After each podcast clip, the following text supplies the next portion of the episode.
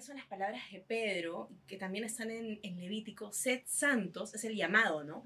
El encargo. Sed santos porque yo soy santo.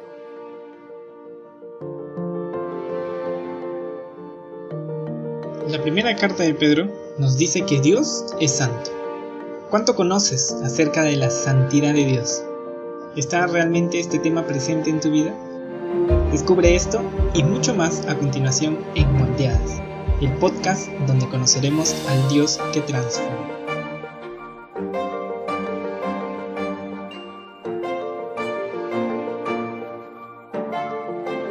¡2022! ¡Por fin lo logramos! Para los que no saben, desde el 2019, Paola y yo teníamos el podcast de Moldeadas bien humilde y así bien hogareño, ¿no, Pao? Bueno, era bien íntimo también. Sí, Era- sí, primera temporada. Sí, la Estábamos fuera- comenzando. Sí, para ver qué pasaba y entonces nos agarró La ustedes pandemia. saben ya, la pandemia, el COVID, el Omicron y todo lo demás. Oh, Todo junto. Y bueno, en ese proceso de ver cómo reinventamos moldeadas, decidimos tener una añadidura maravillosa que es nuestra amiga Cari. Bienvenida, Cari. Así que eh, Cari ahora forma parte del equipo de moldeadas, lo cual es una bendición y un regalo para, para mí nosotros. Para quienes no nos conocen, voy a presentarnos. Karine Baristo, más conocida como Cari. Listo. Paola Balvin, más conocida como Pao. Y acá su servidora, María José Rivera, más conocida como Majo, por favor. Nada de María José. Gracias. Majo. Abreviado. Abreviado. Bueno, Y el día de hoy estamos justamente retomando, ya que estamos en un nuevo año, estamos Es también teniendo una nueva temporada, sí. segunda temporada de Moldeadas. Está Y también muy, queremos bonita. contarles un poco de nuestra identidad como equipo, de nuestra identidad como em, lo que queremos hacer en este ministerio, ¿verdad? Así es. Es verdad. Bueno, Moldeadas tiene un nuevo, o no, no un nuevo, sino hemos tratado de definir qué es lo que queremos hacer en este... En una sola frase. En una sola frase. No ha sido fácil. Hemos pasado por muchos, muchos minutos de tensión. Pero queríamos resumirlo con conociendo al Dios que nos transforma. Amén. ¿Y por qué transforma? Y eso es algo muy importante, sobre todo con el propósito de moldeadas. No queremos realmente ser nosotros el centro para todo, para, para de esto, sino por el contrario, algo queremos, sabemos que el Señor tiene que decirnos a cada una de las mujeres y hombres que, ha sido, que han sido escogidos por Él para que sean transformados. Ay, así que sí. Porque si bien somos moldeadas, también incluimos a los hombres. Así es, Sí. moldeados Sí, también. es Ustedes son cierto, es moldeados. cierto. Están yo me siendo resistía, la moldeados. verdad. Yo me resistía, pero ya me convencieron. Y en un mundo donde, donde se nos enseña a cada vez que Dios tiene que amarnos tal cual somos, o que Mm. te amen tal cual, que te quieran tal cual, pues el Señor nos ama tanto que no quiere dejarnos Tal cual. tal cual, y Es quiere al contrario que podamos ser Sí, más es semejantes a Él y a su Hijo. Y así que Dios nos moldea a la imagen de su Hijo. Y la única manera de ser Mm. transformados a la imagen de su Hijo es conociendo quién es el Dios que nos transforma. Entonces, Sí, en base a eso, teniendo eso en cuenta, pensamos cuál iba a ser, cuál puede ser el primer tema para la temporada. Mm, mm. Hay muchos temas de los Sí. que queríamos hablar, Sí. por aquí como que no nos encanta hablar, ¿verdad? Para nada, cero. Y Así- finalmente, ¿cuál fue? ¿Cuál fue el tema? Bueno, y, de, y, que, y queríamos centrarnos primero en conocer quién es Dios y cuáles son los atributos de Dios. Esta serie va a hablar sobre los atributos de Dios y hoy queremos centrarnos en el primero. No es por orden, todos los No atributos son importantes, que otro. pero queríamos centrarnos en la santidad de Dios. Ay, ay, ay. Ah, ya saben, empezamos así con el fuego, con la patada en alto, fuego consumidor. Empezamos on fire. Así que el día de hoy vamos a comenzar hablando sobre la santidad. Así es. Como ustedes verán, no hemos decidido un, un- el atributo más conocido o quizás el más fácil de tocar. Hemos querido empezar así con fuego. Con todo. Porque ese es nuestro Dios, de hecho. Es el único atributo que, como dice Archie Sproul, se repite tres veces. Mm. Dios no dice, en la Biblia no dice Dios es amor, amor, amor, o justo, justo, justo. La Biblia dice Dios es santo, santo, santo. Lo cual Ay, quiere ay, decir ay. que Dios es santísimo. Y entonces yo quiero que ustedes me digan, para ustedes, antes de entender profundamente cuál es la definición bíblica, ¿qué entienden ustedes por santo o por santidad? Bueno, yo comencé, seguramente como muchos, llevando los cursitos básicos en la iglesia, específicamente el curso de verdades básicas, ¿no? Y muchas veces nos enseñaban sobre la justificación, la sustitución, y dentro de esos temas hablábamos del pecado. Y el pecado siempre está relacionado con la santidad de Dios, de cómo Dios es santo y cómo puede estar apartado del pecado y cómo nosotros también de repente estamos llenos de pecado y por eso es que no podíamos estar con Dios. Es cierto. Y de hecho, en mi caso, yo entendía santidad como algo muy lejano de mí. O sea, algo que yo, primero que ni conocía realmente, pero que tampoco me llamaba a conocerlo.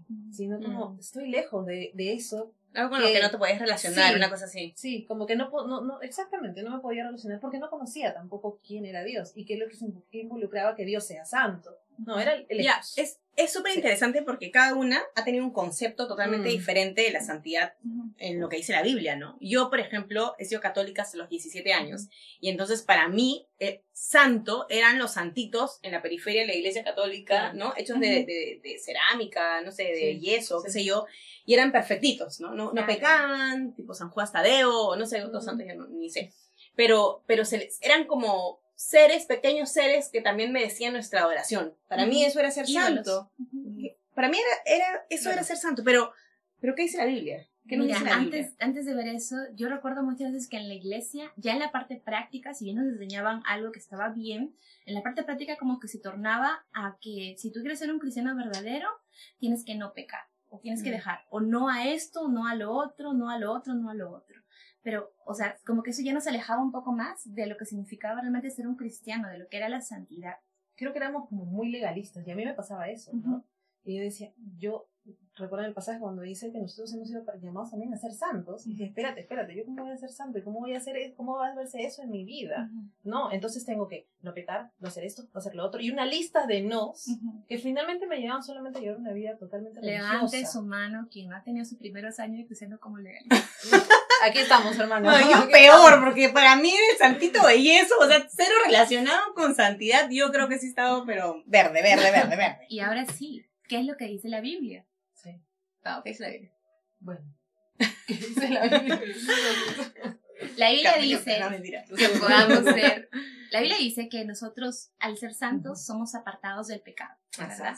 Entonces, esto quiere decir que si nuestro Dios es totalmente santo, totalmente justo, totalmente, infinitamente santo, nosotros no podríamos estar a su lado porque nosotros estamos llenos de pecado. Hmm, Y eso, eso es un problema, porque Dios ha elegido un grupo de personas, los que él llama los elegidos. ¿no? Ah, para que estén eternamente con Él. Pero la Biblia a la vez dice que Dios es santo y entendemos como santo, como dice Cari, que es ser santo, es ser apartado, estar separado. ¿Separado de qué? Del, del pecado. Dios es puro, Dios es perfecto. Entonces, el perfectamente y eternamente puro no puede compartir con los pecadores, porque en la medida...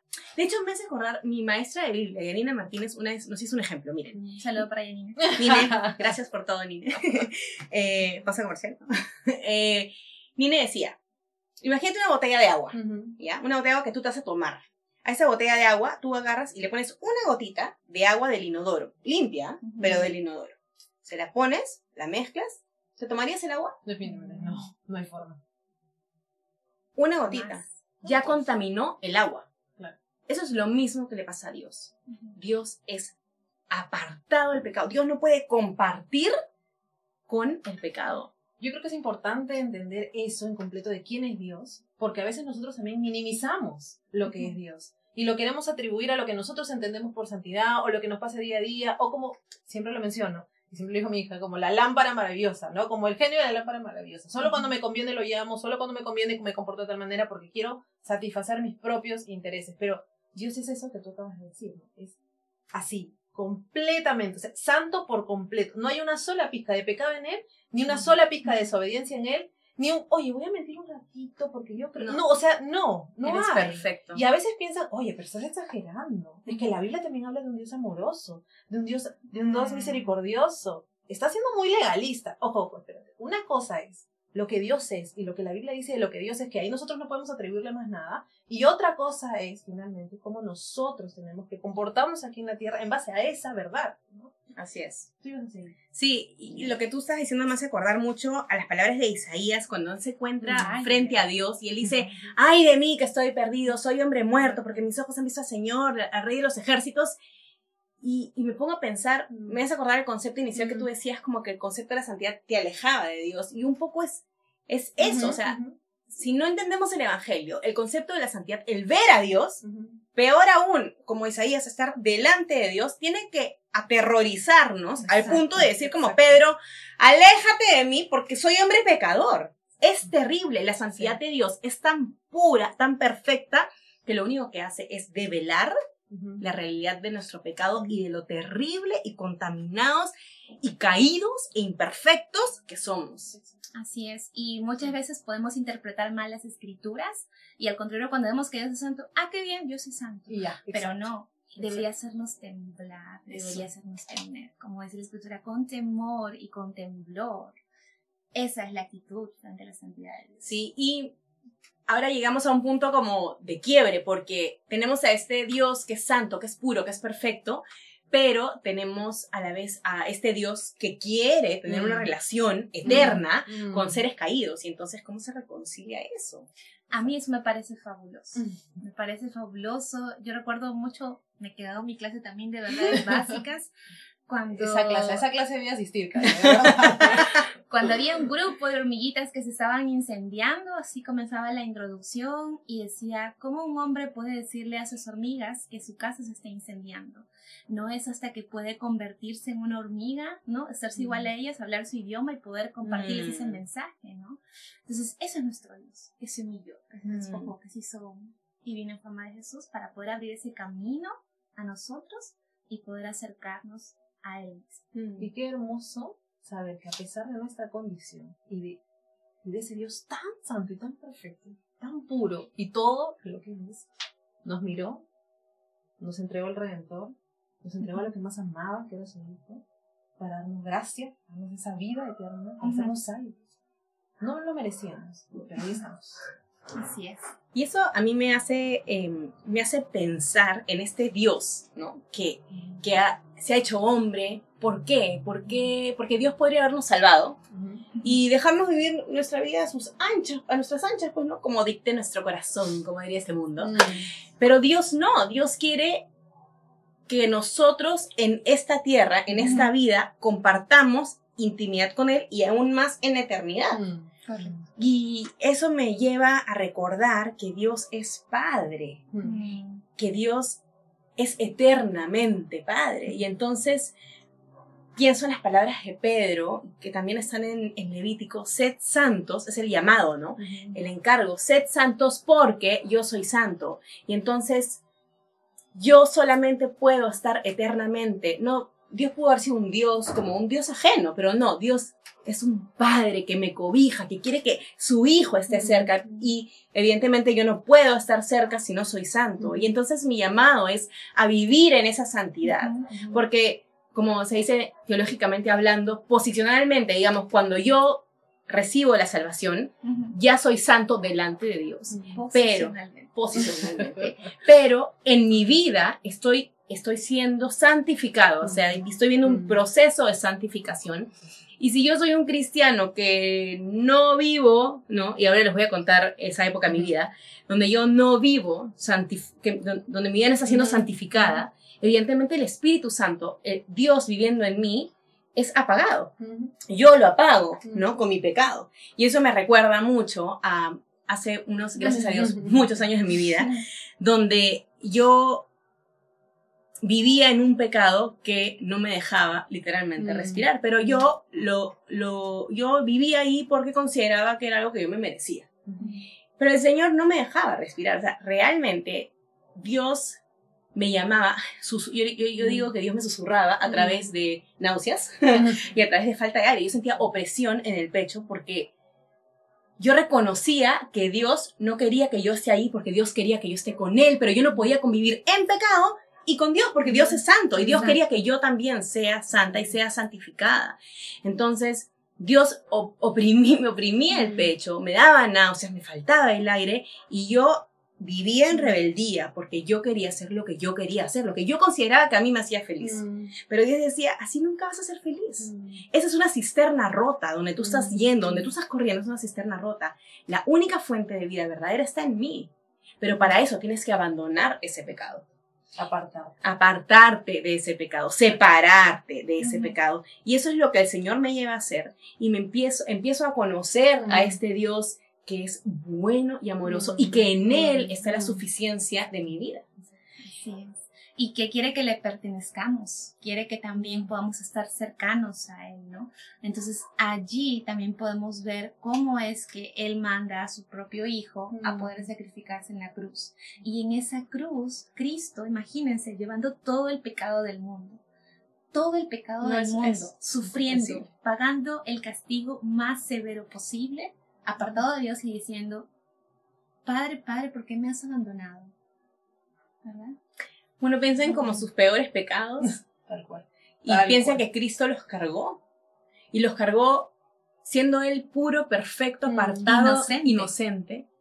para que nosotras podamos compartir la eternidad como hijas. La eternidad y esta vida también Exacto. como hijas suyas. Y ese sentido de pertenencia que nos da la santidad, porque sed, sed santos porque yo lo soy. Mm, Y Pablo mm, también lo va a decir. mm, mm. Porque yo soy santo, ustedes sean santos. ¿Y cómo no? Esa es la clásica pregunta que yo siempre me hago. Y entonces, Paola, ¿por qué dices que cuán difícil es vivir en santidad? Si es una decisión realmente, es una decisión que nosotros tomamos. Y Si Dios, vivo o no vivo. Dios O- dio el primer sí. paso también. Exacto. Dios ya no hizo el camino fácil. Dios ya, ya- Dios ya lo hizo. Porque el trabajo está hecho. Exacto. O sea, posicionalmente ya somos santos. Exacto. Pero es la transformación de nuestra vida. Y Mm. Y regresando a, a ese testimonio muy breve que Mm. les compartí, me recuerda que la razón por la que yo no vivía, eh, digamos, una vida santa, Mm. era en realidad, y les voy a ser bien, honest- bien honesta, Mm. porque no sabía quién era Dios. Claro, no lo conocías. No, yo no conocía quién era Dios. Dios me había salvado, pero yo todavía Mm. no, no había conocido, no profundizaba en la realidad de quién era el Dios que me había salvado. Y es en la medida que yo empiezo a conocer el Evangelio y conocer al Dios que me ha salvado, me empiezo a dar cuenta que, wow, o sea, este Dios me ha salvado de mí misma, ha perdonado mis pecados. Dios Mm. es maravilloso. Mm. Si yo, o sea, mi vida tiene que ser una respuesta a eso. Exacto. No tengo otra opción. O sea, ¿qué otra opción me queda? Lo único que quiero es agradarlo. Y incluso mientras más tiempo pasamos en, en su luz, cada vez que pecas, tu pecado se ve más horroroso. Y es como, Señor, aléjame de eso, yo no quiero. Como decía Edward, pecadores humanos en un Dios santo. Tal cual. Pero por eso tiene que ser intencional nuestra búsqueda de conocer a Dios, porque no está pas- no podemos decir tampoco como que, oye, si todos los días me la voy a pasar en la Biblia y voy a querer hacerlo para conocer más a Dios. No, es que va a pasar es que no vamos a querer quizás en algún momento estar cerca a Dios, porque nuestro mismo pecado nos va a llevar Así a es, eso, es, nuestra misma es. carne nos va a llevar a eso. Eso sería Pero- lo más fácil. Exacto, pero hay que ser intencionales, porque Así lo vuelvo a decir, no hay forma, no hay forma, de verdad, estos dos años han sido reveladores para mí, no hay forma que nosotros podamos entender esto que hoy estamos hablando si no pasamos tiempo con el Señor y conocemos quién es Dios. Sí. Si no sencillamente todo, todo lo que hemos aprendido cristianamente, si tú tienes muchos años en la palabra de Dios o muchos años en la iglesia, todo eso que aprendiste, pero que no llegó acá al corazón ni transformó tu vida, sencillamente es en balde.